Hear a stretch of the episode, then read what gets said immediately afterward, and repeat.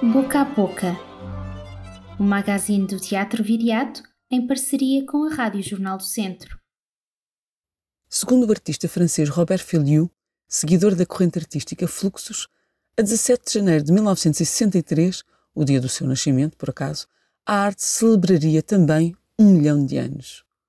Segundo o artista, a arte nasceu no momento em que alguém deixou cair uma esponja seca numa tina com água e desde então, artistas celebram este dia um pouco por todo o mundo, com arte postal, festas, reencontros, exposições, conversas e, claro, um bolo de aniversário. A 17 de janeiro de 1974, o artista multimédia Ernesto Souza organizou uma festa comemorativa do milhão e décimo primeiro aniversário da arte em Portugal, no Círculo de Artes Plásticas de Coimbra.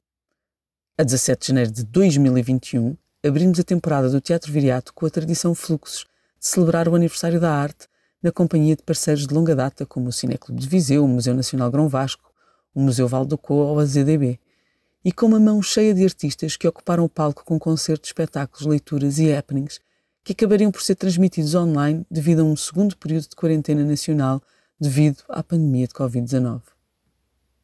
Há uns tempos, sentava-me ao lado de Isabel Campante pela primeira vez no Café do Teatro e reparava que a sua decoração era toda ela feita de painéis de azulejos azuis com retratos de escritores portugueses, todos homens. Luís de Camões, Almeida Garrett, Guerra Junqueiro, uh, Raul Brandão, entre tantos outros. Não foram precisos dois galões nem meia torrada para imaginarmos o café forrado a mulheres rebeldes. Eu adoro a Clarice Lispector, dizia eu. Já leste a fundo a Maria Velho da Costa, dizia ela. E se fizéssemos uma homenagem, uh, quem é que nós poríamos? Temos de pôr a Ana Atterley. E a Sofia? Já leste a Poética 2? Homenagem? Mas por que lhe chamar uma homenagem? Tem de ser uma mulheragem.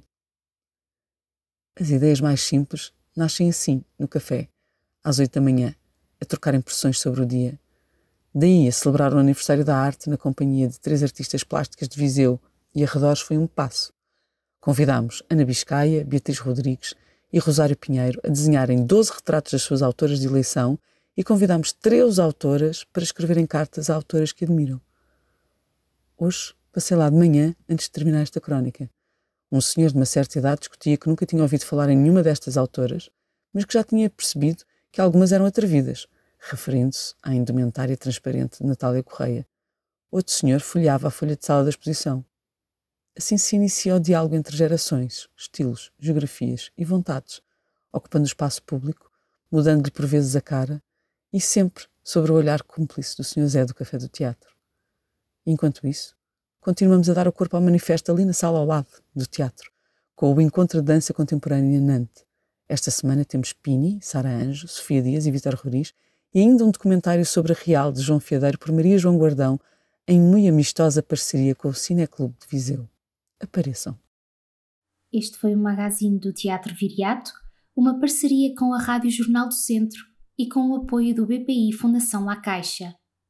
O Teatro Viriato é uma estrutura financiada pelo Governo de Portugal Cultura, Direção-Geral das Artes e pelo município de Viseu.